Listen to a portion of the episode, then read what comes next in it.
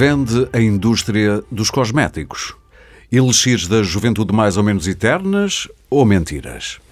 O imenso e sedutor cabaz dos produtos cosméticos inclui desde maquilhagem milagrosa ao mais sofisticado e luxuoso creme anti-rugas. Que efeito produzem, que efeitos produzem de facto na nossa beleza exterior e quais os veios comunicantes com a nossa beleza interior?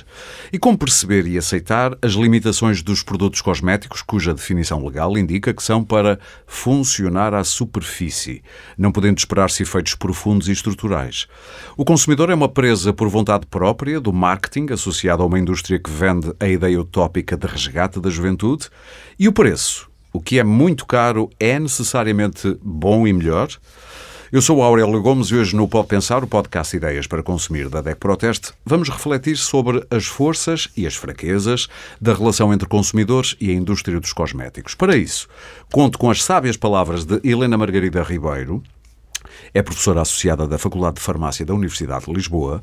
Ainda connosco via, não sei se é Skype, mas à distância, eh, a partir do Porto, Gustavo Mendes, é professor de marketing, de marketing, aliás, na Porto Business School. E ainda Susana Santos, também é farmacêutica, mas também coordenadora da área de saúde da DEC Proteste e responsável pelos famosos testes a produtos cosméticos. E já lá vamos. Bem-vindos aos três, é um prazer ter-vos aqui. Eu começo já por si, senhora professora Helena Margarida Ribeiro e evoco o título que demos a este episódio do Pode Pensar para lhe perguntar assim de chofre e sabendo que de antemão que não me vai dar uma resposta sim ou não, mas concorda com o nosso título? Ou melhor, o que acha deste título? Indústria dos cosméticos, mentiras em que queremos acreditar. Ora bem, Aurélia, boa tarde a todos. Eu acho que temos que começar por perceber o que é que é um cosmético por definição. Então vamos a isso. Portanto, um cosmético por definição é um produto que é para ser colocado, como disse bem, na superfície da pele, nos cabelos, nos órgãos genitais externos, nas unhas, nos lábios, com algumas finalidades específicas. Disse órgãos genitais externos? Externos, sim. Estamos a falar de que produtos? Os produtos de uh, higiene e de okay. hidratação okay, okay, externa. Sim, sim, sim, sim. Não interna. Sim, claro. E, portanto, e também estamos a falar de dentes, esqueci-me da mucosa, da mucosa bucal, portanto, os dentes, etc. Ora bem, estes produtos têm com que finalidades? Limpeza, uhum. a proteção, e tudo aqui são funções que nós necessitamos para nos mantermos em bom estado, e faço lembrar que foi através, por exemplo, de nos termos hábitos de higiene que se evita a propagação de algumas doenças. Portanto, aí os cosméticos também são adjuvantes, evitam a propagação de algumas doenças, que é, é importante em termos de saúde pública relembrar isso. Tudo começou com a invenção do sabão, do sabão não é? Do a partir sabão. de gorduras animais e, Exatamente. Fora, e vegetais. Exatamente. E a proteção também é muito importante. Nós protegemos-nos frequentemente para o sol, para os lábios quando temos um vento muito frio, etc. Só aqui alguns exemplos. E depois há as correções dos odores, que também é fácil de perceber. Desodorizantes, desodorizantes e antitranspirantes. E sim. as águas de colónia. Sim, sim. Estão, estão bem aceitos pela, pela nossa sociedade. E de depois... colónia ou leite que você deve usar. Usar, exatamente. Leites de colónia para a beleza realçar. Te peço desculpa. Muito bem. E, e, então, mas depois há aqui mais um ponto que este é mais vago, que é que diz exatamente modificar o aspecto. E aqui na modificação do aspecto é que nós damos, temos alguma margem de manobra para, juntamente com os colegas da outra ciência, neste caso que está no Porto, dos marketings, gerirem um pouco ali a sua uhum. habilidade de comunicação. Mas atenção que, por exemplo, uma maquilhagem, uma pintura de um cabelo, é uma modificação de uma aparência. Sim, sim. E isto é perfeitamente claro e nítido. E às vezes é dramática a mudança. Exatamente. Uma maquilhagem pode mesmo mudar muito o rosto de uma pessoa. Claro que sim. Uhum. E, portanto, isto para já em termos de definição. E depois, o que é que isto provoca? Estas alterações, o que é que provoca na pessoa? Eu vou pôr a coisa ao contrário. Eh, e falo para mim que dou aulas e tudo. É assim. Quando eu vou para o mal e tenho o cabelo mal lavado, não tenho o lábio hidratado, eu não me sinto bem diante da minha população que me está a escutar. Se eu vou para lá arranjadinha, não é preciso ir maquilhada como um artista, mas arranjadinha. Não aponto para mim que eu não uso maquilhagem. mas eu digo, os artistas Sim, são sempre mais exuberantes e maquilham-se e tal. Há uma pessoa normal que vai assim, tratadinha, arranjadinha, cabelinho lavado, sentir-se bem, está com uma postura com uma autoestima muito mais em cima. Uhum. Portanto, o facto de nós usarmos cosméticos permite-nos estar par a par com os nossos pares na sociedade com uma forma muito mais digna, uhum. muito mais. Com mais confiança. Com mais confiança, com a autoestima mais em cima. Então eu vou refazer a pergunta, já percebi, porque cosmética é uma palavra que abrange muitas, eh, muitas áreas. Uh, eu poria então, se concorda com o, se, com o nosso título, já percebi que concorda. Sim, a indústria dos cosméticos, mentiras em que queremos acreditar. Ou melhor, não concorda completamente porque há uma função. Exato. Mas quando falamos então, eu aperto aqui a malha, de cosmética dita corretiva, os cremes que dizem que vão uh, refirmar a sua pele, em vez dela ir para sul, vai começar a manter-se a norte. Uh, vai deixar de ter rugas daqui a quatro semanas se usar isto de manhã e à noite. O que é que diria a isso? Bom, aqui também temos que ver. Vocês sabem o que é que é mais difícil de provar aqui?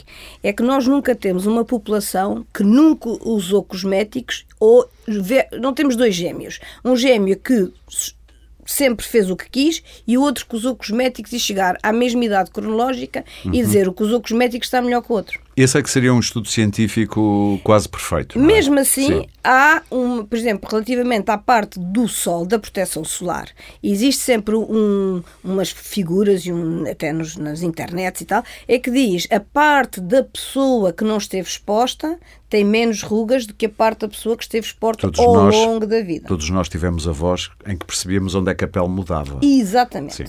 E, portanto... A parte tapada, sendo a parte tapada a mais eh, Lisinha, jovem. Mais sim. jovem jovem, mais Sim. lisa, com menos aparências de fotoenvelhecimento. E isso responde um bocadinho ao Aurélio, porque, na verdade, o facto de nós utilizarmos frequentemente, diariamente, cosméticos com funções corretivas ou funções de hidratação e de proteção vai nos evitar que o problema apareça precocemente. Uhum se forem bem aconselhados e se forem adequados à pele. Portanto, diria que é mais preventivo do que propriamente corretivo, se bem que lá está, temos a dificuldade de fazer essa prova científica absoluta. Eu ia já ao Porto, ao, Gustavo. Uh, concorda com o título? Uh, cosméticos vendem mentiras em que queremos acreditar, Gustavo? Um, boa tarde, boa tarde a todas, boa tarde. Um, eu diria que não, que não concordo, uh, e até por, por, tudo aquilo que nós já, já, neste pouco tempo, já fomos capazes de ouvir, um, eu só não concordo com o valor moral que colocamos no título, uhum. porque não sei se é necessariamente mentiras, um, ou pelo menos um, com essa carga negativa de, de intenção de enganar. Uh, e por isso eu acho uh, que há aqui uma componente que é uh, que as pessoas querem acreditar e querem acreditar, antes de mais, que estão a fazer coisas para o seu bem. Uh, e que seja isso no, no, curto prazo, quando se vão apresentar e quando se vão sentir confiantes uh, nos diferentes contextos, quer no longo prazo, quando de alguma forma acreditam que estão a tomar conta de si, que estão a, a tratar bem da sua pele. por isso eu diria que, acima de tudo, pode ser mais uma verdade até do que uma mentira, a título de provocação. Uhum.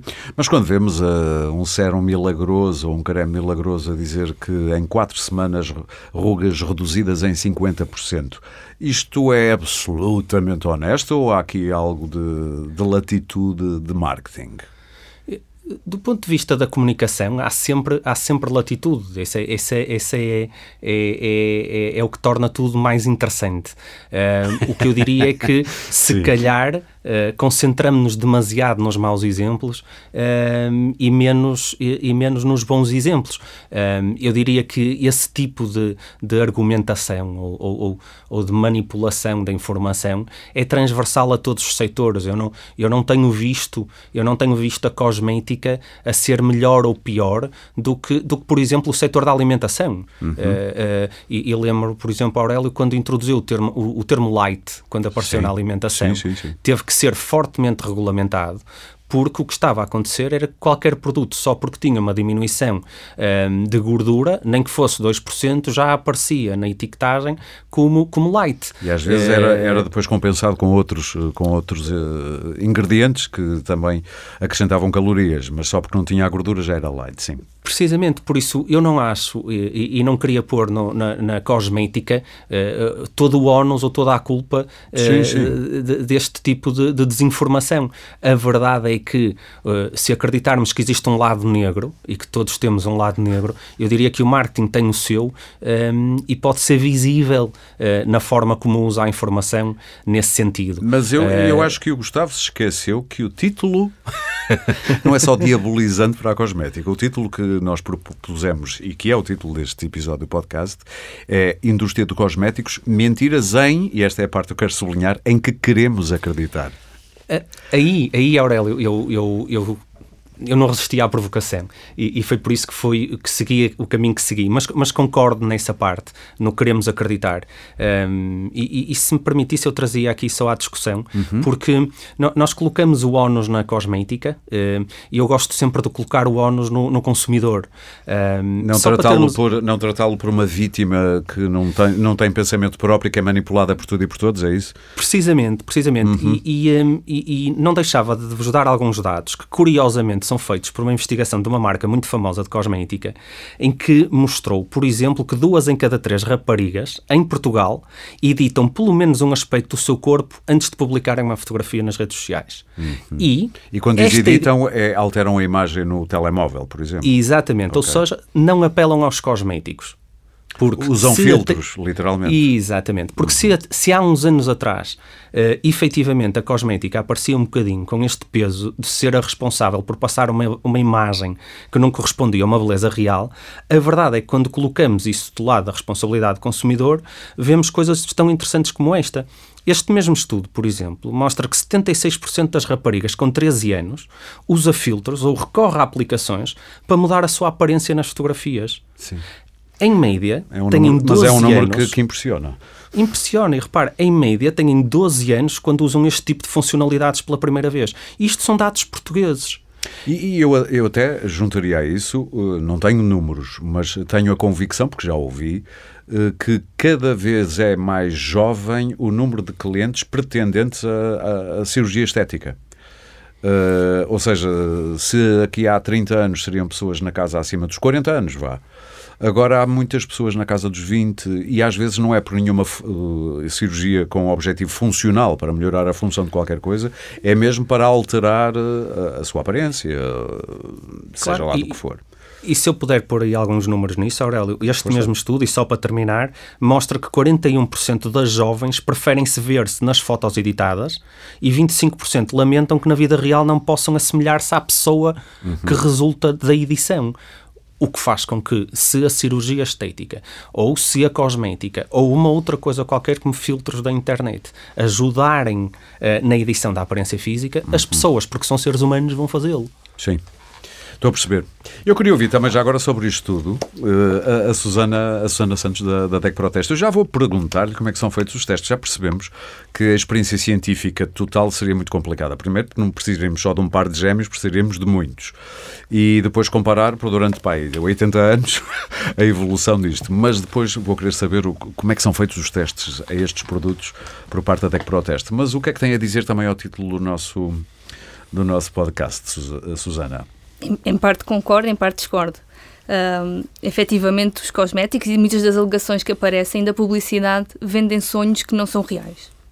Como os exemplos que já deu, de, de, dos antirrugas que vão tirar as rugas em quatro semanas. E por vezes eu acho que o próprio consumidor tenta acreditar ele sabe no fundo que não vai funcionar, que não vai ter aquele resultado milagroso. É, uma questão, é, é quase um clássico de engana-me que eu gosto. E, quase. Porque, e nós, nós, inclusive, vimos isso também nos estudos e nos nossos testes, porque nós testamos sempre os produtos também com consumidores, fazemos testes de utilização. Sim. E perguntamos qual é a sensação deles. Acham que ficou com a pele mais hidratada? Reduziu as suas rugas? E quando comparamos esses resultados, que são subjetivos, com resultados objetivos, os subjetivos, ou seja, as pessoas, a opinião das pessoas é sempre que melhorou. Sim. Mesmo que objetivamente não tenham feito nada. Porque é um produto que é agradável, a pessoa sente-se bem. Teve hum, aquela hum. semana, duas semanas, um mês a utilizar aquele produto. No mínimo, sente a pele mais confortável e há um cheirinho que sempre põe aquilo é agradável. Os produtos são agradáveis, os Sim. produtos são formulados para ser agradáveis. Chama-se isso cosmeticidade, imagino. São as qualidades se é cosméticas, sim. sim. E, inclusive, é o que nós fazemos é por exemplo, estes testes que são feitos com consumidores, não, temos sempre um mínimo de 30 consumidores, os produtos são reembalados ou são todos mascarados, para que não haja influência da própria embalagem. Ninguém sabe que produto é que não está sabe a pôr. produto está a usar, se é um Sim. produto de marca própria, um produto que custa 200 euros ou custa 50. Sim. E os preços vão de 3 a 500, provavelmente, ou mais. Vão valores impressionantes. Sim. E, e efetivamente todos por norma são bastante apreciados porque os produtos são formulados para serem agradáveis Sim, sim, e as pessoas têm a sensação que melhoram, mesmo que depois objetivamente a gente ve- veja que não. Por isso nós tentamos acreditar nesse sonho que nos é vendido. Uh, queria falar já agora também com outra especialista em farmácia. Uh, a gente ouve muitas vezes falar quando, especialmente na dita cosmética corretiva, anti- anti-aging, uh, anti-rugas, anti-idade, em uh, alguns clássicos. Eu lembro-me que isto deve ter evoluído, tal como a ciência vai evoluindo, que há uns anos falava-se, não me lembro, creme com lipossomas. Uh, suposta, mas depois desapareceram os lipossomas, já ninguém fala em lipossomas. Mas agora vê-se muito, que é um outro clássico, mas vai voltando ciclicamente, que é o retinol e a vitamina C e o ácido hialurónico. Uma pessoa quando vai comprar eh, estas coisas eh, deve estar atenta a quê? Eh, Nestes, isto são, eh, primeiro, este- estes ingredientes são ingredientes que funcionam, têm provas dadas? Sim. Portanto, nós temos. Existem aqui dois conceitos que. Vamos desmascarar aqui o produto. O produto, é- é- vou fazer uma analogia também com a alimentação para se perceber. Os produtos têm, têm um bases, ou seja, nós, por exemplo, vamos ver, nas sobremesas, nós estamos, temos um bolo seco, como temos um pudim, como temos um gelado, são todos sobremesas. Aqui nos cosméticos também temos todos os cosméticos, mas depois temos um creme, temos um sérum, temos uma, uma máscara. E a textura, esfoliante os esfoliantes, Exato. todas essas texturas que fazem parte de um creme, de um sérum, de um tónico, são texturas completamente distintas umas das outras.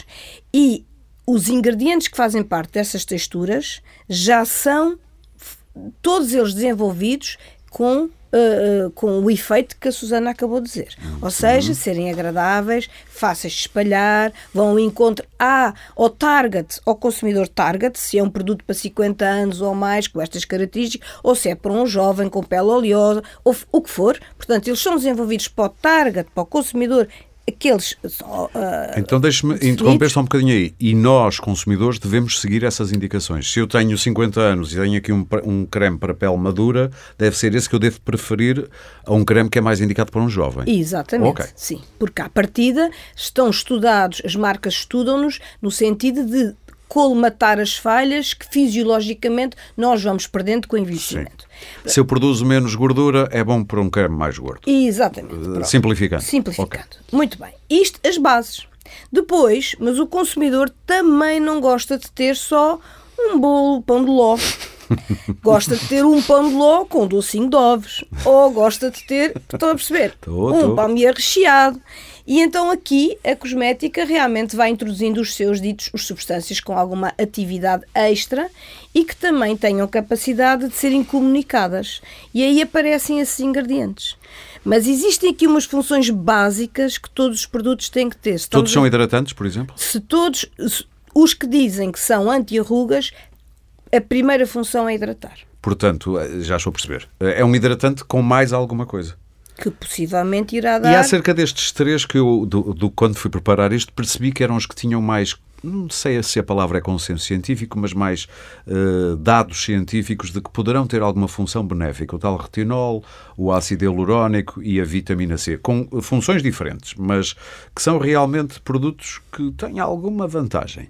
Sim, mas há mais. Há os péptidos, há os aminoácidos, há Ok. outras vitaminas. ah, Ah, e- sim, a B3, a niacinamida B3, agora a está muito niacinamida está vista muito na aí. moda sim. também. Portanto, e e também isto, e eu já estou nisto há uns anos, isto também tem modas. Eu ainda me lembro dos cremes com vitamina E. Hoje já ninguém promove cremes com Mas, vitamina E. mas Aurélia, se eu lhe disser que a maior parte dos cremes tem vitamina E, Sim, sim. Mas não é referida, não é, não é bem referida, não é eh, Vendida. col- colocada Sim. eh, com destaque, em destaque. Já entrou no mainstream dos cremes. Já é um dado adquirido, todos têm. Exatamente. Ok. Pronto. Como muitos dos óleos. Antigamente falava-se, ah, tem óleo de germe de trigo. Cá está, porque era rica em vitamina E. Ou tem óleo de abacate. Ou tem outro de tipo... argão, de argão. Argão, que sim. também existe. Hoje em dia, se calhar, nem tantos falam disso, mas depois colocam estas substâncias. Ou seja, nós temos um leque bastante grande de matérias-primas ativas e de, chamamos de matérias-primas base uhum. para desenvolver produtos cosméticos e depois uh, as marcas, o marketing, o consumidor, a moda, as tendências fazem realçar algumas destes ingredientes, mas todas elas têm que ter provas dadas, independentemente do que se puser Quanto lá. Quanto mais não seja na segurança na segurança é, é, é, é super, é, quer dizer, é mais que certo. Mas na eficácia, nós temos uma recomendação, um regulamento europeu que obriga a haver a, a sustentação da prova. Portanto, tem que haver um dossiê que diga se estás a dizer que diminui a ruga, Tens de tem estudos a comprovar. provas, estudos a provar. E o que dizem os estudos, Susana, que o, o, eu, eu posso alegar uma, um benefício, nem que ele seja só, se for em, em, em, eh, distância, nem que seja só meio milímetro a mais do que, do que um creme sem aquilo. Estamos a falar disso ou de resultados realmente, pronto, não são, não são milagres, mas vê-se uma diferença. Estamos a falar de quê? Se, por exemplo, falarmos na, nos cremes anti-rugas, e nós usamos os cremes anti-rugas já várias vezes e a nível de hidratação, efetivamente, todos hidratam e têm bons resultados na hidratação. Quando vamos ver os resultados ao nível do efeito anti-rugas, o que é que nós detectamos? Detectamos resultados microscópicos, ou seja, são resultados que são visíveis ao nível do laboratório, que são objetivos e que são medidos, mas a nível visual, ou seja, a olho nu, não se vê absolutamente nada. Uhum. Uh, estatisticamente são relevantes, têm, são, são, são coesos, e mas não, não se vê nada. Clinicamente não há ali uma alteração. Então, na volta está na altura certa de vermos como é que são feitos os vossos testes. Como é que é feito o teste de. Eu gostava mesmo que fosse mesmo do início, como é que se vai comprar? Vão comprar cremes? Vamos comprar cremes. Há os três grandes segmentos. Eu estou a falar de supermercados, eh, farmácias e eh, perfumarias. Não sei se vendem mais a algum lado, mas agora vende-se muito na internet qualquer coisa. Mas... Sim, mas acabam por ser os três canais de distribuição. Primeiro é feito um levantamento Grande do... distribuição, farmácia e... E perfumaria. E perfumaria, sim. Uh, Sendo é... que os perfumaria normalmente são mais caros, farmácia fica ali no meio com aquela alegação de que na volta é mais clínico e tal. Às vezes é, não vou dizer o contrário. Mas depois aquela com ar mais baratucho que do, dos supermercados. Mas Nos supermercados que... também, têm, também têm algumas gamas mais, mais caras também. Já começam, Já a querer competir. A mas então como é que é feito o, o teste destes, destes Nós produtos? temos de definir qual é que é o produto pretendemos e o tipo de alegação. São anti-rugas, qual é que é a faixa Vamos etária? para os anti-rugas, que eu acho que é o que toda a gente nessa altura quer saber. Pouca um gente estará interessada no hidratante. Um hidratante clássico. Um anti-rugas definimos qual é que é o target, qual é que é a idade, qual é que são as alegações que têm de estar presentes, quais é que têm que estar ausentes. E fazemos um, um, exemplo do que é que tem que estar ausente, por exemplo. Por exemplo, se, ele, se falar em reafirmar e eu não vou testar se reafirma, se torna a pele mais elástica, eu não vou escolher um produto que okay. faça, porque depois não vou conseguir comprovar se sim, sim, sim ou não. Sim, uh, fazemos um estudo de mercado, quais são as marcas mais representativas, em, neste caso em Portugal, e nos três, As nos mais três canais, consumidas nesse sentido sim, em cada os área. Três, sim, os okay. três canais de distribuição. E compramos... Claro, não iam comprar os cremes todos que existem no Impossível. mercado, não é? Tem que fazer uma, uma amostragem, vá. E, e depois fazemos as compras exatamente como um consumidor um consumidor anónimo que vai ao supermercado, que vai à farmácia, que vai à perfumaria e compra os produtos. Por isso, nós, os produtos que nós testamos são que e estão é na prateleira. E é tudo comprado na mesma altura? Ou seja, sim, sim, é um comprado. dia maravilhoso para uma perfumaria. Veio aqui uma cliente e levou 10 cremes. Não serão 10, serão bastantes mais. Sim, porque imagino. normalmente nós estamos sempre no mínimo num teste in, in, vivo, no mínimo de 20 pessoas. Okay. 20 a 30 pessoas. Sim, sim. E depois, de, por exemplo, num teste para um anti-rugas, a pessoa vai usar só aquele produto durante um mês, numa parte do rosto ou no antebraço, porque o antebraço é a zona uh, standard onde se faz as medições a nível de hidratação. Hum, Pode parecer hum. um bocadinho estranho. Isso no caso dos creme, hidratantes, sim.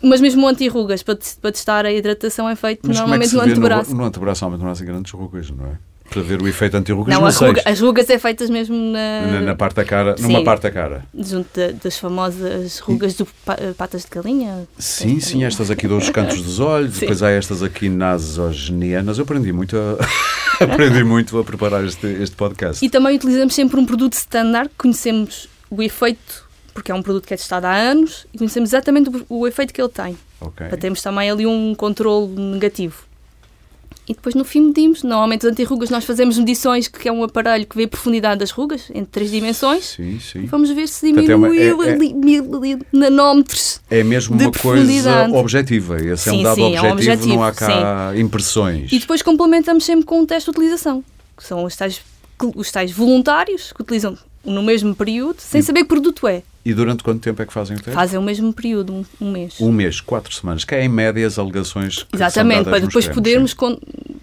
verificar se as, se as alegações estão corretas ou não. E é na sequência de um teste desses que aqui há uns anos a DEC Proteste, confirmando resultados de outras eh, associações de consumidores e que testam também produtos, eh, deu um resultado que foi muito falado na altura, que é um cre- creme muito barato da distribuição, eu vou dizer o nome porque não vale a pena, da Cian, uma marca eh, própria do Lidl, salvo erro, com um preço à volta dos 3 euros, ou um pouco abaixo, que tinha batido todos os da concorrência, inclusive aqueles muito caros. Não estou enganado, para não. Como é que isto é possível? Eu não sei responder, a formulação foi muito bem feita. Ah, por nós, quando nós testamos os produtos, os produtos são todos, é como se, é aquilo que se chama o duplo cego. Nós codificamos os produtos, quer os técnicos do laboratório, quer nós, quando recebemos os resultados, aquilo é um código. Sim. A ser a Cian ou a ser outra marca. Será para que é por ser igual. alemão? Os alemães na volta são bons a fazer isto?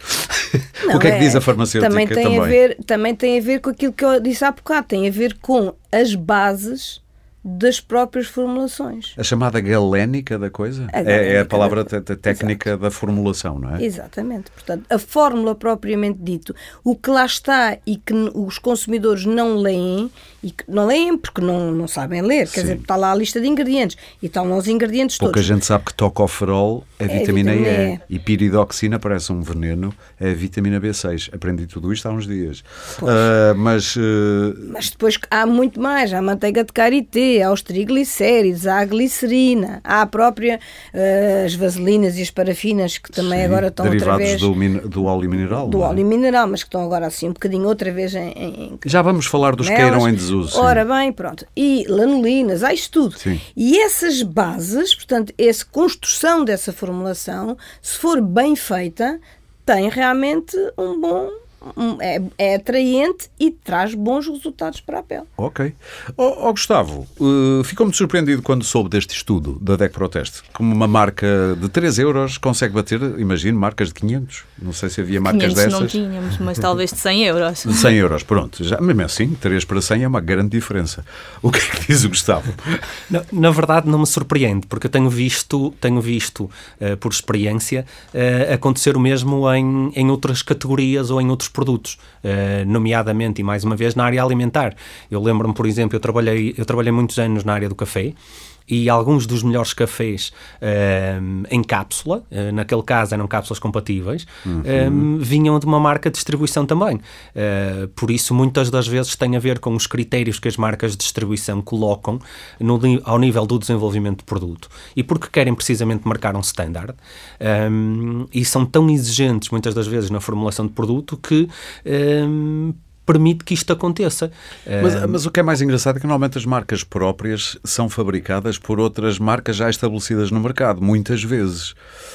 Sim, é verdade, mas não necessariamente com o mesmo produto. Ok. Um, eu posso dar o exemplo mais uma vez nos cafés, onde nós tínhamos marcas de distribuição eh, que tinham a sua própria fórmula, o seu próprio blend. Oh, E eles próprios faziam testes e diziam se queriam mais arábica ou mais robusta e de alguma forma eh, tinham inclusive um blend próprio, ou seja, Uma exclusivo. mistura própria, sim. Exatamente. E davam Uma essas indicações ao fabricante. Ao queremos este fabricante. café com estas condições. Precisamente, por Ok. isso não me surpreende e tenho visto eh, marcas de distribuição eh, terem, terem cuidados extraordinários ao nível do desenvolvimento de produto e das exigências que o colocam ao, ao fornecedor. Por isso, eh, acho, acho um resultado interessante. Eh, agora, obviamente, há outros critérios aqui que estão relacionados também com o marketing que fazem com que isso aconteça. A fonte de lucro das marcas de distribuição não é o produto propriamente dito, ou aquele produto propriamente dito, e, e a margem e, e a faturação eh, distribui-se por um, por um cabaz muito grande de produtos. Um, e por isso coloca menos pressão, muitas das vezes, ou menos exigência à margem de um produto, porque vai buscar no volume ou vai buscar, no, ou vai buscar na escala. Por sua vez, Ou muitas seja, das vezes. quando- compensa o, produ- o preço mais barato. Porque um Exatamente. produto de 100 euros terá 100 clientes, um produto de 3 terá 1000. Imaginemos. Exatamente. não é? É um bom exemplo. E, e, e depois eh, a, a- a comunicação que é feita à marca é genérica e abrange quase todos os produtos dessa própria marca. Enquanto que se eu só tiver uma marca de cosmética, eu vou ter que colocar todo o esforço de comunicação sobre a minha marca que não é conhecida. Claro. E isso também uh, são custos sobre custos que, que às vezes são refletidos depois no, no preço do produto. Do que conhece de como funcionam os departamentos de marketing de muitas empresas, diria que uma empresa de topo de luxo olha para este resultado e vai tentar perceber o que é que se passa e vai tentar melhorar o seu próprio produto ou fica a olhar tipo, ah, os meus clientes querem esse sonho, pouco lhes importa se, se funciona melhor ou pior. Não, eu acho, eu acho que há uma coisa que é importante. Eh, em todos os departamentos de marketing que eu tenho visto, há, há a preocupação com a preocupação genuína com o consumidor e com o cliente. Deixar o cliente e, satisfeito. Exatamente, e com a forma como o seu produto uh, deixa satisfeito o, o, o, aquele cliente. Uhum. Um, ehm, e eu acho que muitas das vezes uh, não acredito que sejam apanhados de surpresa, porque os departamentos de marketing que eu também conheço fazem muitos estudos de benchmarking e muitos estudos da concorrência. Uh, e tal como eu, quando estava nos cafés ou, ou, ou depois, uh, sabia perfeitamente, dentro do que me era possível saber, as formulações dos produtos, eu sabia que havia produtos que eram melhores e outros piores em comparação com Sim. o meu, enquanto marca de fornecedor.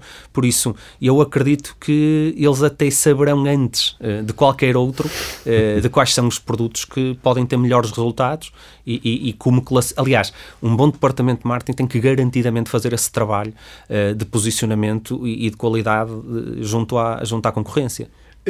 imagina que hum, já que estamos num domínio em que ver resultados muito palpáveis e dramáticos, tipo, ah, usei este creme e realmente parece que andei 10 anos para trás. não vai acontecer. Pelo menos no estado da arte atual. Uh, imagina consumidores de repente dar-lhes assim uma, uma de revolucionários e dizerem que o rei vai nu, ou seja, eh, estas marcas recebem muitas queixas de falta de eficácia. É... Eu diria. Eu... Não, força, força. Não, não, Gustavo. Já, já vamos ouvir aqui também a. a... Gustavo, fala, Mas, mas pode ser sim, começamos pelo Gustavo. Eh, eu diria que, eh, mais uma vez, eh, hão de receber, porque, porque a avaliação do resultado é sempre subjetiva e a, e a exigência que eu coloco a um produto é sempre subjetivo. Um, obviamente, se, se, eu, se eu estou a beber uma bebida que é suposto matar a sede, uh, e onde haver umas que matam a sede mais do que outras, uh, e onde haver bebidas que, têm, que são mais interessantes do que outras, e por isso eu, tenho, eu posso sempre sentir-me defraudado seja que, seja que produtos estiver a experimentar. Uh, e depois, mediante uh, a minha avó costumava dizer que o primeiro passo para a desilusão é a ilusão. Obviamente, se eu coloco uma pressão muito elevada e quero muito que determinado resultado aconteça, eu, se me sentir defraudado, vou, vou reclamar. Um, mas, mas isso... nesta área específica da cosmética, acha que acontece muita reclamação? Olha, eu continuo com as mesmas rugas de expressão que tinha há dois meses. Estou chateada, eu... quero dinheiro de volta. Ou chateado. Eu diria que não há de ser diferente, mais uma vez, das outras categorias. Eu acho que há uhum. Sempre, há sempre quem, quem reclame, uh, e bem, muitas das vezes, e, e, este é um caminho de melhoria para as marcas, uh, mas eu não diria que o cosmética, que a área da cosmética seja mais... Helena... Seja mais a Helena Margarida estava a torcer o nariz. Eu, oh, Gustavo, lamento imenso, mas eu não concordo. E da minha experiência, quer dizer, eu concordo na, no, na teoria. A teoria acho que tem toda a razão. Na prática, uh, sou sincera, a grande existe para já existe um departamento nas empresas que se chama cosmetovigilância. É obrigatório também está implementada para exatamente receber todas as queixas de todo o tipo de queixas do, uhum. dos consumidores. Alergias, alergias, qualidade, reações, embalagem estragada, partiu-se, yeah. criou um fungo, ficou amarelo, enfim. Ui, criar um fungo é péssimo. Sei lá, estou a inventar. Sim, sim, Não, não, raramente um cogumelo acontece. No... Raramente acontece e quando acontece já passou o prazo de validade e a pessoa esqueceu-se e de repente resolve reclamar. Mas normalmente na cosmetovigilância o que nós apanhamos e as, muitas marcas falam até para a faculdade, até às vezes para ajudarmos a resolver os problemas, são problemas ou de alergias, alguma coisa que aconteceu na pele, alguma reação, não é bem alergias, alguma reação que tiveram e que não era suposto acontecer, Deixe-me vezes... interromper, eu descobri que tinha dermatite seborreica porque fazia alergia a quase tudo que punha na cara. E depois percebi que tinha que só usar cremes para dermatite seborreica. Pronto, cá está. Pronto. Portanto, às vezes esse tipo de coisas acontece e também em termos de qualidade, a própria embalagem, acontecer alguma coisa à embalagem, partir-se, o disco estar danificado, algumas coisas dessas sim. Quanto à eficácia propriamente dita, disse comprei um creme porque me prometeram isto e no fim não obtive, raras são as pessoas que Isso, reclamam. isso diz-lhe o quê? Que gostamos de ser enganados, portanto. Ah, eu não sei. Não sei. Gostei da cara da senhora, eu não sei. Eu acho, ele se puder interromper e... sim, e- e depois e- vamos ouvir a acho- Susana, sim. Sim, mas acho que estamos mais de acordo que em desacordo. E eu acho que muitas das vezes porque isso também parte da própria capacidade ou da consciência que o consumidor tem em perceber eh, e, eh, e avaliar objetivamente se ele também aplicou o creme da forma correta ou afinal que tipo de resultados é que eu estava à espera e muitas das vezes não sabemos que resultados esperar. Um, e tudo isto também faz com que ele às vezes também não reclame. É porque eu se calhar não sei bem qual era o resultado um, e por isso também não quero sentir eh, que estou a ser injusto com as marcas e por isso também não reclamarem. Isso Porque dizer acontece. menos 40% de rugas ao fim de 4 semanas, nem nós sabemos muito bem que é 40% de rugas. É- É um número por esse alto, é bom, mas eh, quando olhamos ao espelho, tipo, será que eu tenho menos 40% de rugas e não percebi? Portanto, há aqui um- um- uma zona escorregadia. Mas a Susana está com muita vontade de dizer alguma coisa acerca disto. Sim, porque eu também eu acho que as pessoas não reclamam ao nível da eficácia, nomeadamente quando Eu é questões de antirrugas. Para- não, para o nós teste não- tem- normalmente não recebemos esse tipo de, reclamações ou de É mais contactos. funcionalidade do produto no sentido de Porque embalagens em- estragadas Tal e assim. como também tinha referido logo no início, os produtos são agradáveis, o aspecto da pele vai melhorar, a pele vai ficar mais hidratada. Sente mais conforto. Pronto. Exato. Normalmente, e aqui também, aí é que já recebemos, é coisas que são ahm, mais mesuráveis. Por exemplo, o antitranspirante. Aí já recebemos, efetivamente, reclamações de pessoas a dizer usei este desodorizante, este que é E antitranspirante, molho na mesma as e fico tal e qual. E usei o, X ou o Y e aí melhorou. Porque aí as pessoas conseguem ter uma percepção. Ok. Quando são questões mais ligadas com a eficácia de, de hidratação, anti-rugas, anti-celulite, como há melhoria no aspecto, por norma não surgem reclamações. Pois Muito que, bem. também é o que o Gustavo estava a dizer. Se as pessoas não têm percepção do como é que vão ficar, não reclamam por isso. Claro, exatamente. Até porque podem sempre duvidar. Eu tenho uma teoria. Eu acho que as pessoas passam ao próximo produto para testar o novo porque há, há tanta oferta e cada um a prometer mais milagres que o outro. Eu conheço amigas que vai-se àquela casa de banho, uou, quanto creme, tanto sé. E já percebi outra coisa, que está a desmultiplicar-se, ou como agora se diz, a declinarem. Os produtos estão a declinar-se em várias versões. Já há essências, já há concentrados, para além dos sérums e dos cremes e de creme de olhos e de creme de pescoço. Uf, isto começa a ser. uh, e depois também já percebi que há modas interessantes. Agora está na moda. Uh, Pronto, não sei se toda a gente está a fazer isso, mas é a chamada cosmética coreana que é fazer o chamado layering, ou seja, pôr muitos produtos uns por cima dos outros de modo a obter um- uma determinada aparência. Isto para mim é só mais trabalho e provavelmente mais dinheiro deitado fora. Querem comentar? Certo, olha, e o que é que posso comentar? Isto são estratégias, quer dizer, são, são estratégias de.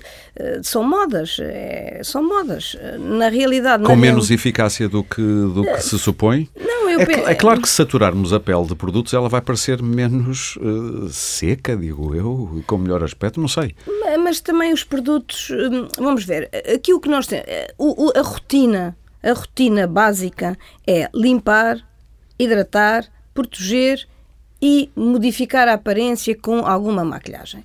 Esta é a rotina básica. Uma pessoa se quer sentir bem, ter uma pele limpa, hidratada, protegida contra Protegida, por exemplo, nomeadamente com o fator, sol, eh, por exemplo, fator solar sol. todos os dias. Ex- Sim. Se tivermos sol, Sim, o claro. dia de ontem não era preciso. Só que ia lá para- portanto, portanto, eh, e depois uma maquilhagem para colmatar algumas falhas, umas manchas, enfim. Não- não, eh, para mim, isto é o, o que é preciso. Se para limpar precisam de três produtos, se para hidratar precisam de outros quatro, para. Pronto, isto agora depende de cada um. E mais, e também da- das texturas.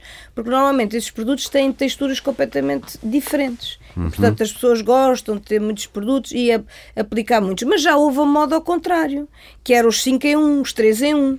Ou seja, num Que era pro- para facilitar a rotina. Exatamente. Hidratante, protetor solar, Exa- tudo E maquilhagens, baby Exatamente. creams, os CC creams, que já tinham tudo. Hidratavam, protegiam, Ah, punham- isso é que é o bebê crime. Eu nunca Já. percebi o que é que era. Mas também nunca fui tentar perceber. Porque já, ah, já tinha maquilhagem incorporada. Exatamente, ok, eram ok. cremes com cor. Portanto, a pessoa ficava hidratada e ficava Eu logo. julgava que bebê queria dizer "Ah, é para ficar com cara de bebê.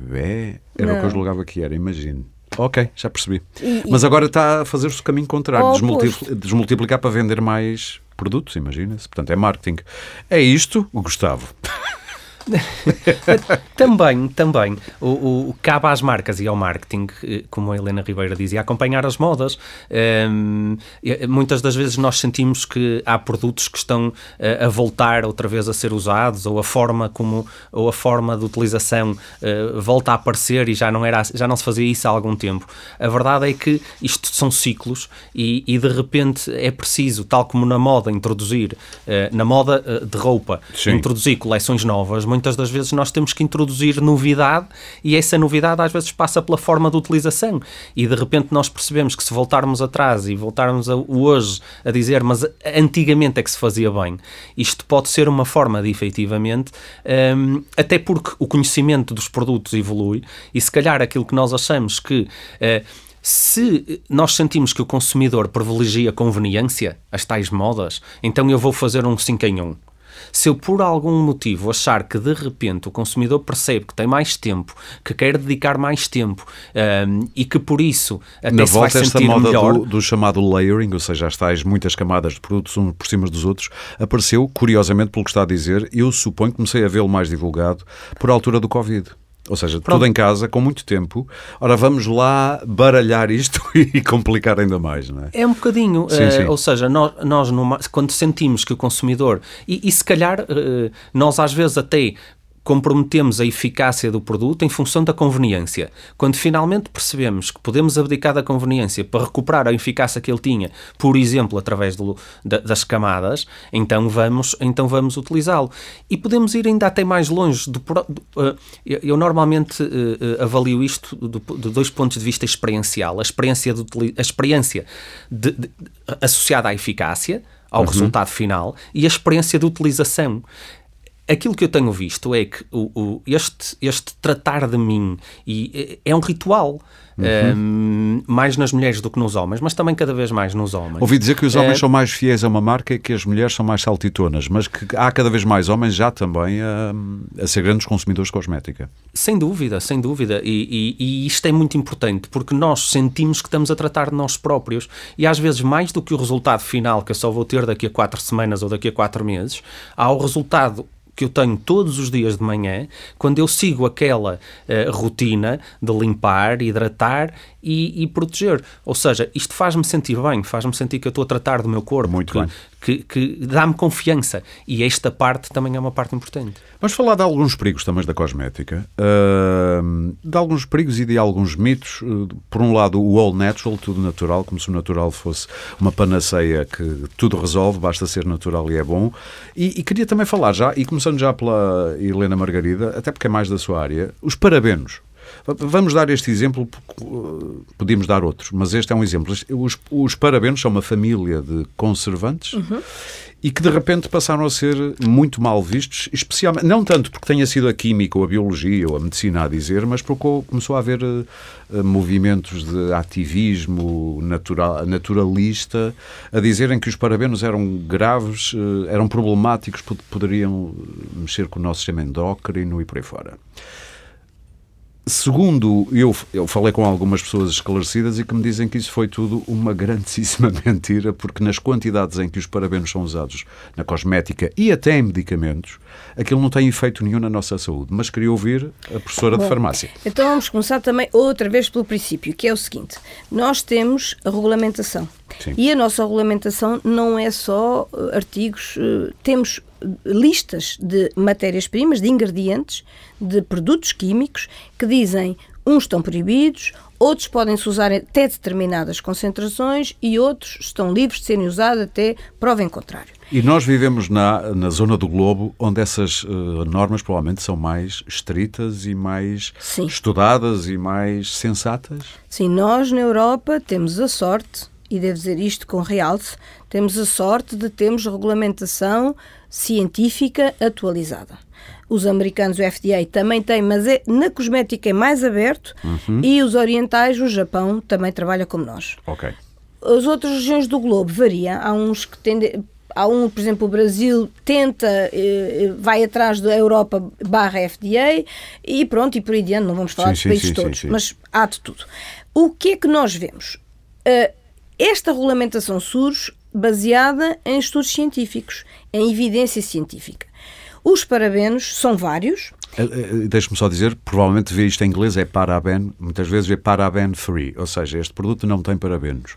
Era só para, para as pessoas perceberem Certo. do que é que estamos a falar. Exatamente. Mas na lista de ingredientes, eles aparecem como metilparaben, sem o O no fim, etilparaben, propilparaben. É uma família, não é? É uma família. E o que é que acontece? Verificou-se eh, que alguns dos parabenos em pele ligeiramente lesada, como por exemplo é a pele dos rabinhos das crianças, quando estão Tem com aquela aquela assadura. assadura, Sim, sim, exatamente, sim. estão mais vermelhões, e tudo isso, esses tinham que ser retirados naquelas concentrações. E a lei regulamentou. Determinados parabenos não podem ser usados nestas condições, etc. Noutras circunstâncias não aconteceu. Portanto, os parabenos não são os inimigos. São ingredientes perfeitamente até à data que podem ser usados naquelas concentrações. E quem diz parabéns Mas a como- indústria reagiu perante a pressão destes grupos Certo, eh, certo. mais ou menos orgânicos, vá. Certo. Porquê? Porque numa empresa, e ainda hoje de manhã estive numa reunião deste género, nós temos uma componente regulamentar, temos uma componente de marketing, temos uma componente do desenvolvimento do produto, temos uma componente de gestão e quando estamos num brainstorming destes, temos o regulamentar a dizer temos que cumprir as regras. Depois temos o, o marketing a dizer mas eu tenho que vender o produto e tenho que estar competitivo com os meus pares do Nas mercado. redes sociais estão a dizer mal dos parabenos, temos que mudar a fórmula. E pronto. perceber. E depois, claro, como nós nas nossas casas, não é? também quando discutimos, depois há de haver uma, uma A resposta. farmacêutica usa produtos que tenham parabenos? Sim, sim. Não tem problema nenhum com isso. Porquê? Mas, ó, Aurélia, aí temos que também... eh, É só para dar Sim, mas confiança a quem temos, está a temos que introduzir aqui um ponto que eh, não sei se as pessoas têm noção. Estes produtos têm riscos diferentes. Claro. Um produto cosmético é um produto que está desenvolvido, regulamentado, para ter o menor risco possível no consumidor, na pele da pessoa. Não é um medicamento. O e é medicamento tem um risco enorme. O parabeno é o menor risco que o medicamento pode ter. Exatamente. Porque tem uma substância que vai ter uma atividade terapêutica que vai tratar, melhorar uma doença. Mas alguém me dizia aqui há uns tempos que a indústria farmacêutica sofre, isto é muito entre aspas, de excesso de honestidade. Ao publicar todos os possíveis efeitos secundários que pode acontecer, quase que nos dá medo usar aquilo. E, mas alguém me dizia, mas se todos os suplementos alimentares ou cremes da cosmética pusessem lá as possibilidades que podem acontecer por usá-los, provavelmente também nos dava algum receio. Não tanto, não tanto, porque hum, não é suposto nós usarmos medicamentos se não precisamos. Claro. E nós nos cosméticos usamos Diariamente, toda a vida. porque Ok, queremos. Exatamente. A decisão é nossa. É, o risco é muito diferente. Sim. Dos vossos testes e da experiência na DEC Protest, o All Natural, tudo o que é natural. Por outro lado, as compras online, onde se podem ver marcas que ninguém sabe muito sobre elas, ah, e então as do All Natural, eu vejo pessoas quase a dizer: Eu fabrico isto em minha casa com produtos naturais e orgânicos, e eu fico, ao contrário de muita gente que acha isso maravilhoso, eu fico: Ui, em casa? Aquilo terá condições e não haverá contaminações? Hum, Eu desconfiava, mas enfim. E depois há as influencers que às vezes prescrevem coisas de eu sem noção nenhuma do que estão a vender, apenas porque lhes disseram o que é que elas têm que dizer e papagaiam aquilo e prescrevem coisas, o que também é um terreno que pode ser perigoso. Susana, isto é, é um grande, é uma Sim. grande pergunta.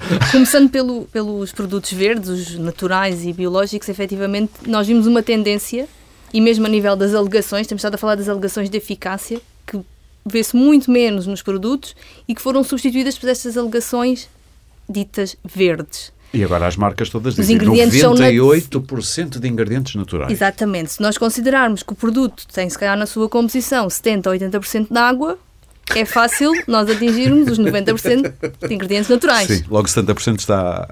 Então, logo E não vamos para as águas termais, que é uma H2O com um bocadinho mais minerais, não é? Mas que são vendidas como mas, milagres. Mas sim, há, há um- há uma tendência para, para o green, para, para o natural, Sim. que não significa, porque às vezes as pessoas associam mais seguro, não é mais seguro, é tão seguro como são os ingredientes sintéticos, ah, a nível da eficácia é exatamente a mesma questão, e não significa também que seja mais ecológico.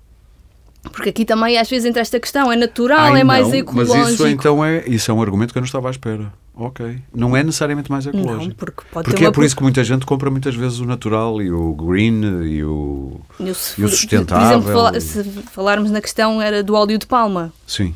Se eu vou usar óleo de palma, que sabemos que tem um impacto ambiental elevado e a nível social, Ah, Posso porque depois utilizá-lo em- aumenta a procura do óleo de palma e lá vem o dano ecológico, já se percebi. calhar se produzirmos sinteticamente, vai ter um menor impacto ah, ambiental. Mas depois vêm as pessoas berrar para a rua porque é sintético, faz mal. Ok.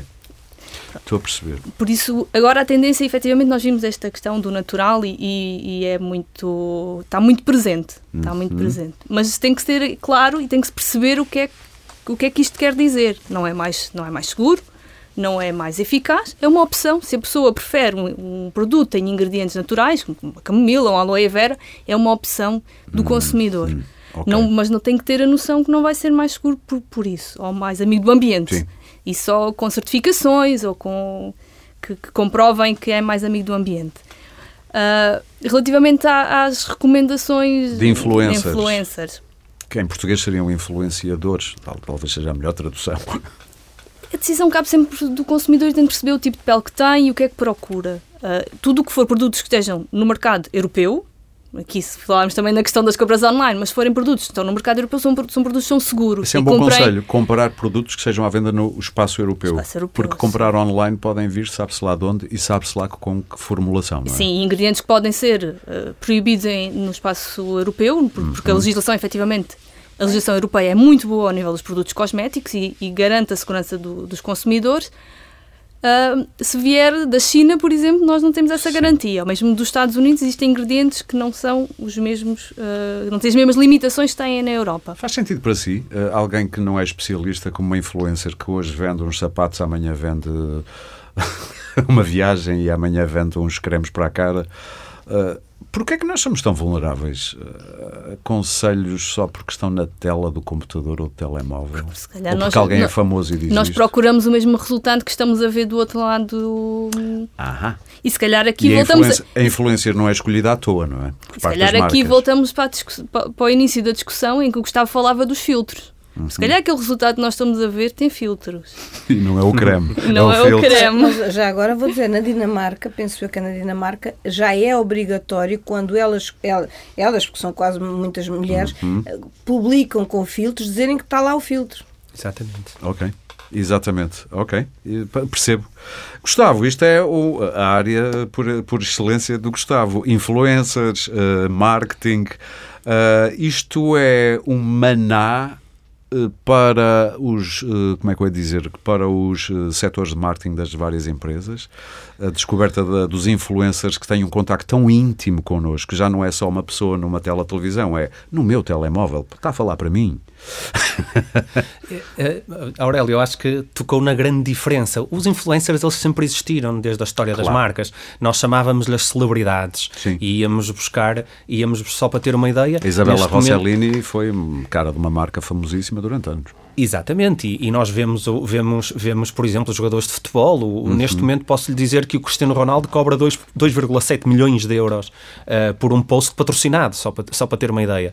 Um, 2 é- milhões e 700 mil euros, portanto. Exatamente. É neste Ok. momento o influencer ou a celebridade eh, que, mais, que, mais, que mais cobra por um post patrocinado. Também ele no Um, outro dia bateu o recorde dos 500 milhões de seguidores, não é? Nas redes Precisamente. Ou seja, tem a, tem a ver com o alcance. Sim, claro. Uma das coisas interessantes que os canais, eh, que, que a tecnologia e os canais digitais vieram trazer é a proximidade. E feito, nós, hoje em dia, por exemplo, para ter uma ideia, já falamos de nano-influencers. Ou seja, eu Para se calhar- nichos. Exatamente, ou seja, eu se calhar já não quero eh, um Cristiano Ronaldo com 500 milhões, o meu produto é efetivamente um produto de nicho e por isso eu quero aqueles influencers que chegam eh, àquele target muito, muito, muito, muito específico.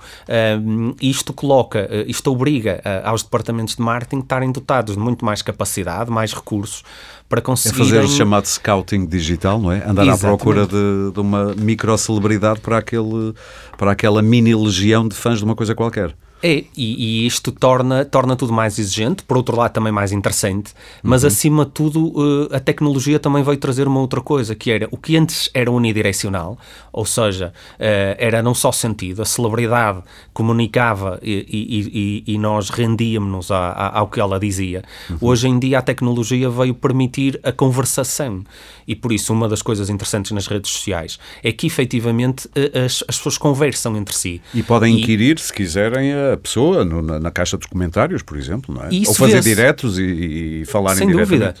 Por exemplo, mais uma vez na área alimentar e na empresa onde eu estava uh, anteriormente, uh, nós tínhamos muito os chamados foodies que sim, são os, sim, que, sim. os influencers na área da comida. E era muito interessante, por exemplo, ver alguns dos influencers mais famosos que tinham receitas extraordinárias, quais chefes, quais verdadeiros chefes, um, e era muito interessante ver como colaboravam com a comunidade uhum. e incorporavam sugestões nos posts a seguir, uh, pediam, pediam recomendações, e, e esta interatividade é, é, também uma boa notícia, porquê? Porque garante transparência ao final do dia. Sim. Um, ninguém pode. Coisa. Sim, termino, pensei que tinha terminado. Não, ia só dizer que é muito difícil eu perguntar o que é que quer que seja ao Cristiano Ronaldo, mas se calhar é uma influencer que está aqui Sim. a trabalhar do outro lado, do, quase do outro lado do é telemóvel. mais atingível, não é? Exatamente. Uh, nós vimos aqui há uns anos uh, uma célebre marca de cosmética, produtos cosmética, apostar muito nas chamadas mulheres reais, ou seja, combaterem um pouco esta ideia da mulher perfeita, ultra magra, ultra bonita, ultra sofisticada, e de repente temos mulheres com que nos cruzamos. Eu digo mulheres, mas podiam ser homens, porque uh, eu acho que está a passar no caso dos homens a objetificação do homem neste momento. Mas parece-me que os homens não estão muito aborrecidos com isso. Mas são, vão todos ao ginásio, têm todos tudo muito definido e pronto. É literalmente um caso de objetificação do corpo, mas ninguém está muito chateado com isso. Mas no caso das mulheres, uh, começou a perceber-se o uso de mulheres mais ditas normais do dia a dia, com pessoas com quem a gente se cruza. Uh, é só cinismo? É preocupação em a marca não ser cancelada? É uma preocupação real? Isto funciona? Nós queremos ver o real quando nos estão a vender sonhos? São várias perguntas numa só. Peço desculpa estar aqui a, sim, a sim, polir e, a pergunta e, com várias vertentes. E progressivamente mais complexa. Um, não, eu diria, eu diria que nós queremos as duas coisas. Uh, em por um lado, nós queremos a beleza real, porque nós sabemos que somos pessoas reais e que há coisas que um, e, e, que há coisas que de repente uh, nós não vamos conseguir modificar. Eu não vou conseguir modificar a minha altura. Uh, e por isso eu hei de ter sempre a altura que tenho.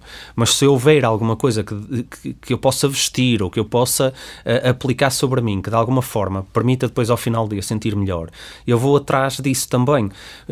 mas acima de tudo, a, a, normal, a normalização é uma coisa que nós queremos. Nós, nós gostamos de nos sentir normais.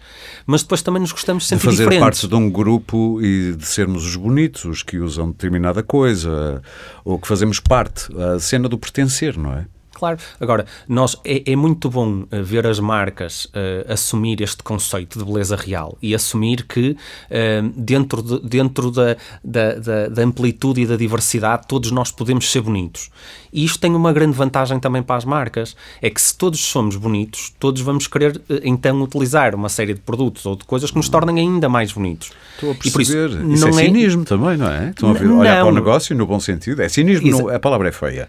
É, mas é, é, o lado prático da coisa. Se nós diria, pusermos diria, toda a gente como bonita, temos mais gente a consumir-nos porque isto é coisa claro, para gente bonita. Mas eu diria que não é ingênuo acima de tudo. Eh, sim, não, é não uma dizia... boa escolha de palavras. Sim. Ok, eu vou, eu vou dar um exemplo numa, em marcas que não tem nada a ver com a cosmética. Na área das sapatilhas, hum. uma, das, uma das marcas mais famosas na área das sapatilhas foi quando disse que qualquer um de nós uh, podia ser um atleta.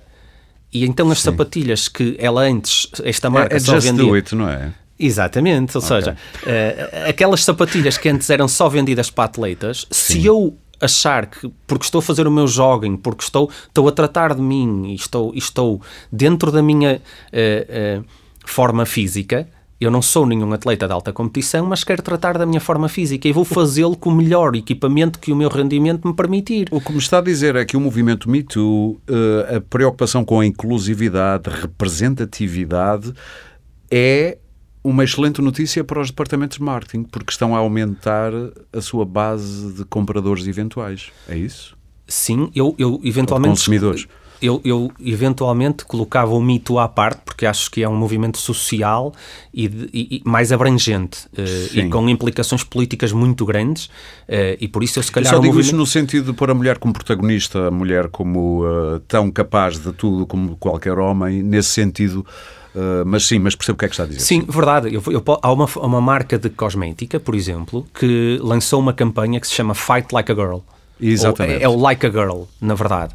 E que mostra precisamente, e tem, tem uma grande vantagem, que, que é o empoderamento da figura uh, feminina. Um, e, e, tudo que possa ajudar a este empoderamento é, é muito positivo. Uh, mas já agora, deixe-me só destacar aqui uma coisa que é a mesma, a mesma empresa que detém a marca que fala em beleza real também detém outras marcas que, do ponto de vista de comunicação, são dúbias e por isso cabe muitas das vezes, uh, uh, e, e, já se vê os consumidores exigirem à marca corporativa. Que se dermos alguma... um exemplo de uma marca corporativa, a L'Oréal tem dezenas de marcas que nós às vezes nem suspeitamos que fazem parte deste guarda-chuva por baixo da L'Oréal. E a L'Oréal também é uma marca, mas é dona de dezenas de marcas de marcas claro. na área da, da, perfumaria, da cosmética e por aí Claro, e felizmente os consumidores já se é dirigem. É outro, sim, é, sim. E os consumidores já se dirigem a essa marca corporativa a, a exigir-lhe que seja, seja consistente. E as marcas são cada vez mais sensíveis a isso, portanto. Têm que estar têm okay. que estar. É essa a experiência da DEC Protest também? As marcas são sensíveis àquilo que vocês àquilo que vocês encontram nos vossos testes e que depois comunicam, imagino também. A... Nem sempre. Não? Nem sempre concordam com aquelas que são as nossas opiniões ou aquele que, na nossa opinião, será o melhor caminho para quando chegar deram, às necessidades. Quando deram o resultado que o creme mais, mais eficaz para as rugas e até o mais hidratante, porque foram dois testes diferentes, apontaram os dois para a mesma marca uh, a mais barata do mercado, ou das mais baratas do mercado. Tiveram alguma reação de outras empresas? Como é que isso é possível? Normalmente a reação das empresas é aos próprios resultados, não aos resultados das outras marcas. Uh... Ok, ok. E o que é que costumam dizer? Não concordamos? Não é... concordam. Quando os resultados não estão nas expectativas que eles têm, obviamente que eles dizem que não concordam.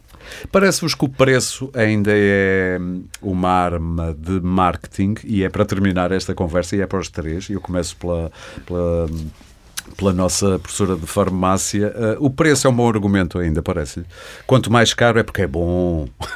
Sim, uh, depende de, de, das pessoas. Eu acho que há pessoas que são fiéis a marcas, há pessoas que são fiéis a canais, uhum. há pessoas que compram na farmácia porque querem, por exemplo, o aconselhamento farmacêutico, há pessoas dos mais jovens que se calhar preferem online, é o que vêem nas influências e compram. Falou aí na farmácia. É verdade que há mais preocupação na formulação num produto de farmácia, mesmo de cosmética, do que nos outros, ou é isso é um bocadinho mito? Não, eu, eu, eu queria só dizer aqui uma coisa que eu acho que é importante que nos esquecemos. O desenvolvimento de qualquer produto e de cosmético, hoje em dia, obriga a custos elevadíssimos. Isso imagino. E, e, e, portanto, e há muita inovação.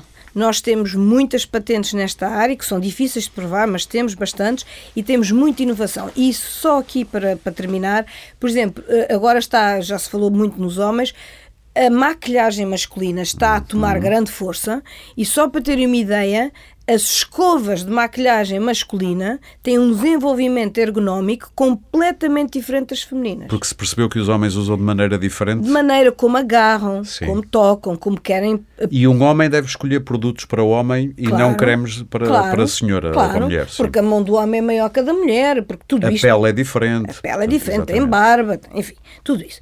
Mas, uh, portanto, isto também para realçar o desenvolvimento e, uh, e isto tem implicações no preço, obviamente que tem. Claro que os, uh, as marcas também colocam nos seus canais e da maneira como comunicam a marca, fala-se aqui de, de, das grandes corporações, e essa, estas empresas têm muitas marcas, como a Aurelia disse, e vão, cobrem todos os mercados. Sim, sim. E o desenvolvimento é diferente. Eu é. acho muito interessante, às vezes o mercado, há um mercado de perfumaria que vai, apela muito a produtos uh, ativos exóticos, tipo extrato de orquídea real, não sei de quê. Na volta o extrato funciona, mas acho muita piada. Outra vai para as ovas de, de esturjão, que é o o caviar. Certo, mas acima de tudo também há nessa parte da perfumaria e do luxo há ainda o impacto social. E nós não podemos esquecer que a utilização de um produto cosmético tem o funcional, uhum. o que eu já disse, a limpeza, a hidratação, tem o cultural, o sentir-nos bem em sociedade, tem o psicológico, aquilo que nos faz sentir depois de aplicar um produto. E isso também é um ganho, quer se queira, quer Tudo não. são ganhos sim, sim. e depois ainda tem realmente o social. O tirar da mala um batom Cristiano Dior não tem o mesmo impacto que tirar da mala. Dizer, já ia dizer uma marca. Um batom de cieiro.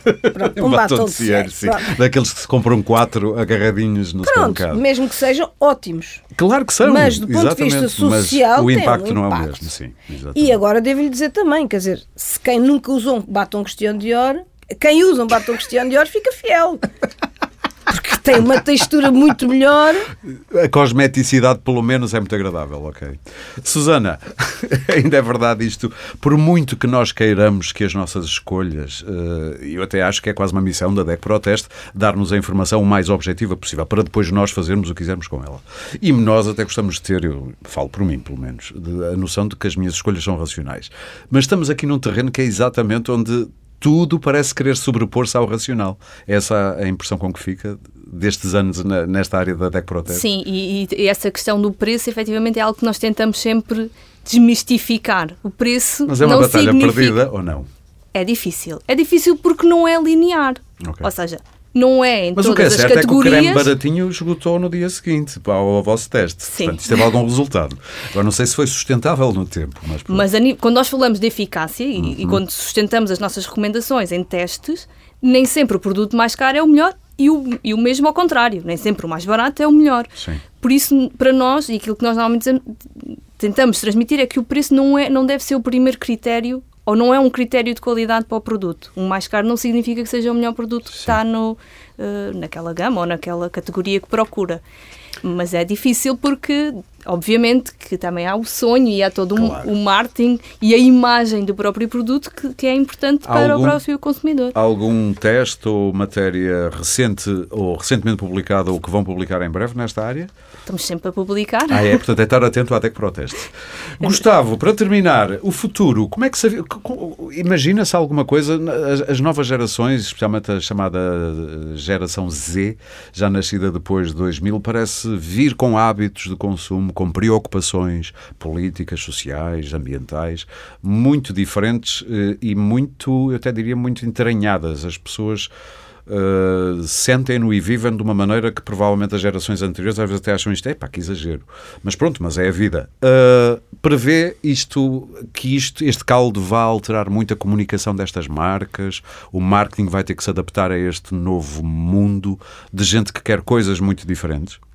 E- e- Já agora, nós já falamos na geração alfa, que é que vem Sim. a seguir à geração Z e que neste momento já ah, não tarda nada em 2025 atinge a maioridade e que vão ser a maior geração de sempre até hoje. E já agora, a título de curiosidade, e só, eh, só para, para tornar a coisa ainda mais complexa, ehm, pela primeira vez na história do ser humano existem seis gerações de consumidores em tempo real. É verdade, devido Ok. ao aumento da esperança de vida. Exatamente, ou seja, nós temos desde a geração mais antiga, que é chamada eh, geração silenciosa, na qual se insere, por exemplo, o nosso Presidente da República ou o Presidente da República dos Estados Unidos, até à, à geração alfa, eh, que, está, que está a atingir a maioridade eh, até breve. 2025. Sim, sim. E por isso, o, o- a grande dificuldade ou a grande exigência que se coloca ao marketing eh, atualmente, mais do que uma geração em É particular, comunicar em seis línguas diferentes, vá? é, é quase eh, decidir se eu quero comunicar estas, em, nestas seis línguas, isto é a primeira decisão, e depois como é que eu vou conseguir fazer.